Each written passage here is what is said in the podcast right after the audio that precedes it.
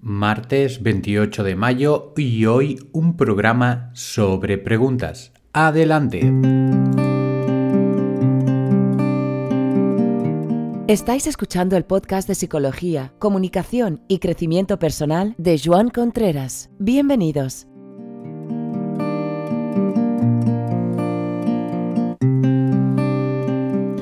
Bienvenidos, bienvenidos a este martes, como decía, y antes de empezar el programa, quisiera hacer mención de todas las personas que están en el reto Kaizen. El reto Kaizen es el tema que os comenté, eh, creo, el miércoles pasado en el podcast 151 y consiste en lograr grandes objetivos a base de pequeños, pequeñísimos pasos. Y ahí tenemos que destacar a Carmeta de Caldas, como ya comenté el otro día, a Miriam, que está aprendiendo cuestiones de anatomía, también quiere dedicar un minuto al día a aprender. A Rosario también me comentó que quería hacer un minuto de labores o de organización de no sé qué en su casa y Mar de Sant Antonio de Vilamayor también me comentaba alguna cosa al respecto. Por tanto, ya tenemos cuatro personas que se están animando a este método y estoy seguro que van a conseguir grandes resultados de pequeños, pequeñísimos pasos, pero muy constantes. Y vamos ya por el programa de hoy en sí, que es una situación muy, muy divertida desde mi, desde mi punto de vista. ¿Por qué? Porque son preguntas que ya tienen la respuesta incorporada. Entonces, ¿esto qué quiere decir? Quiere decir que hay preguntas que están cargadas con veneno. Porque, como te descuides, estás respondiendo exactamente lo que quiere que respondas la persona que hace la pregunta. Por tanto, la pregunta en realidad es una especie como de coacción, está intentando pues confirmar simplemente lo que la persona que pregunta quiere. Bueno, voy a hacer tres ejemplos y así lo veremos todos más claro. Tres preguntas. La primera, uno que va y te dice, ¿verdad que te gusta María? Y en esta respuesta tú inocente igual dices, ah, pues sí, y la interpretación que hace la persona que te ha hecho la pregunta va dirigida directamente en la intención de estoy seguro que te gusta María a nivel pues más de eh, tener un, un, amor o tener un rollito o que hay algo más que una amistad entonces, si tú no te das cuenta de que la persona que pregunta tiene esa intención, porque estás despistado o porque se te pasa, pues ya pues te puede venir con el cachondeo, porque te puede venir pues con, ah, le gusta María, no sé qué, y esto lo hacen los adolescentes mucho, ¿no? ¿Verdad que te, que te gustaría ir de vacaciones? A no sé dónde. Y en realidad lo que te están diciendo es, a mí me gustaría ir de vacaciones a tal sitio y me encantaría que tú me confirmases esa idea. ¿Verdad que tú quieres hacer una carrera de ingeniería? Para las familias que son de ingenieros, ¿no?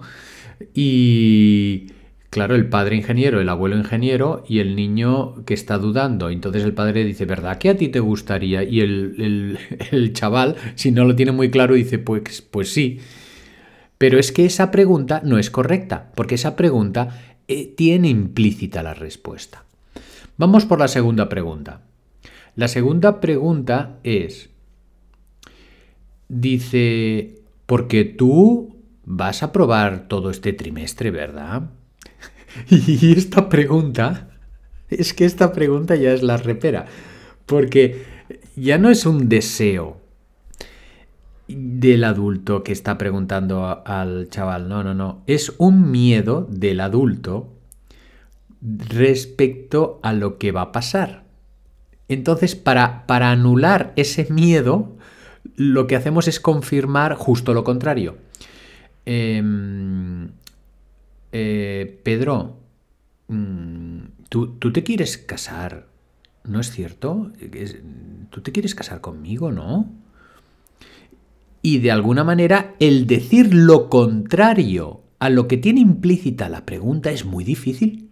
Es que lo más fácil es decir, ah, pues sí, claro, ya. Y los plazos de uno y de otra pueden ser muy diferentes. Y como último ejemplo, tenemos la de, e, este ya es, ya es la repera porque son preguntas imposibles de responder. Le dice una, un padre o una madre o a un adolescente, ¿cómo es posible que no te hayas acordado de sacar la basura? Pero no se lo dice en ese tono, tono, se lo dicen, ¿cómo es posible que no te hayas acordado de sacar la basura? Y entonces, claro, es que es imposible, es imposible responder esa pregunta, porque la respuesta sería, pues es posible, porque ha sucedido. Pero no, no, lo único que puedes hacer, que el que puede hacer el chaval o la chica que le ha pasado eso, es dar excusas. Y ante esas excusas, pues, ¿qué pasa? Que evidentemente el adulto se va a rebotar y va a decir, pues esto sí o esto no. Entonces, Claro, es que son, son cosas que nos salen, pero en realidad no tienen ningún sentido. En realidad, en el tema de este de la basura, lo que estamos haciendo es recriminando al chaval que no la ha bajado. Esto es en realidad la pregunta, que no es pregunta, es una recriminación. ¿Cómo es posible que no te hayas acordado de bajar la basura? Entonces, son preguntas que llevan a una discusión, porque no intentan aclarar nada, es como una queja encubierta, estás esperando una respuesta que, que no te pueden dar. Y este tipo de preguntas, tanto la primera como la segunda como la tercera, quizás he ido un poquito rápido, pero están, no están preguntando, están diciendo otra cosa. ¿eh? En la primera están diciendo que eh, a, mí me gusta María para salir con ella. En, la segunda me están diciendo que sí o sí tengo que aprobar independientemente de las notas que vaya sacando. Y en la tercera están diciendo pues que, estoy harto de que no bajes la basura cuando es tu función. ¿Cuál es la alternativa? La alternativa pues eh, son preguntas planas sinceras y esperando una respuesta en cualquier sentido. Por ejemplo, en el caso de que yo quiero saber si a, fulanito le gusta María o no le gusta, entonces le puedo decir, oye, vamos a ver, una pregunta. ¿A ti te gusta María o no? Piénsatelo.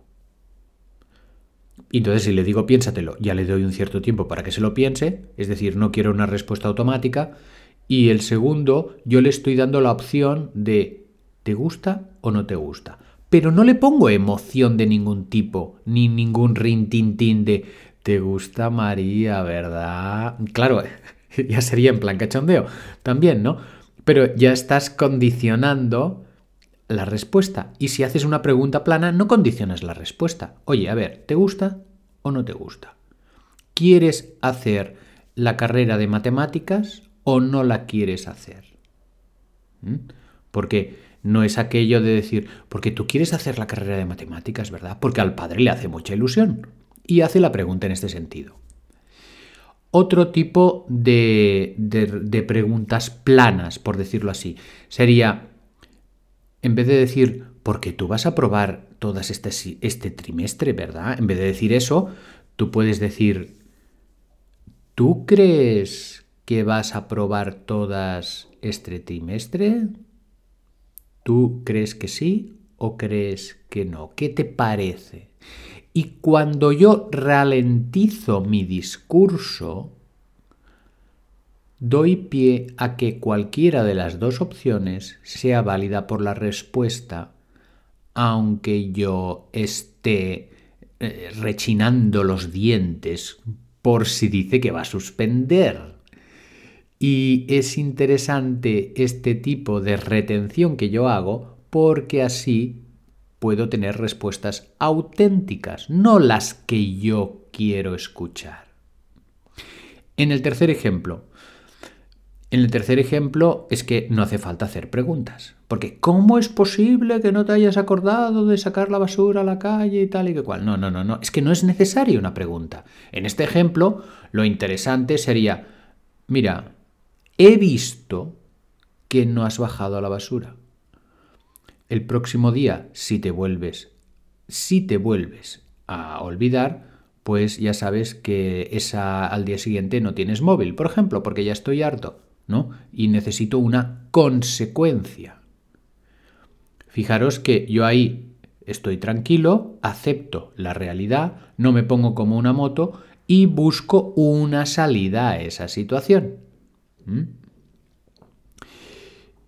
Y de alguna manera esto puede pasar, pues este típico, este, este ejemplo es con adolescentes, pero puede pasar en cualquier situación, en una relación de pareja, en una relación de trabajo, ¿Cómo es posible que no te hayas acordado de sacar los informes de tal cliente con lo importante que era?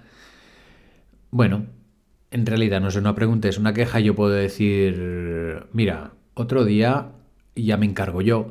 O puedo decir, como vuelvas a fallar, vamos a tener una reunión importante. Pero es que la queja, a ver, nos podemos quejar, pero ya os digo, mm, tampoco tiene una salida o una solución clara. Y si esa queja se formula en forma de pregunta, pues aún la hemos liado mucho. ¿De acuerdo? Eh, son cosas que, bueno, a mí me dan mucha risa porque te quedas en situaciones bastante bloqueado según con qué preguntas te hacen. Antes lo pasaba mal, ahora ya lo paso bien y, espero que os sirva y, que os pueda iluminar un poquito, tanto como para responder como para no realizarlas. Vamos pues por la reflexión del día.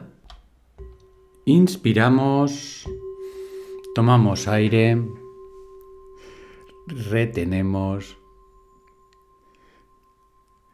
expulsamos el aire y vamos a buscar un sentimiento guay, un sentimiento bonito, un sentimiento que nos realice como personas. Y en la próxima inspiración ese sentimiento lo vamos a repartir por todo el cuerpo hasta la última célula.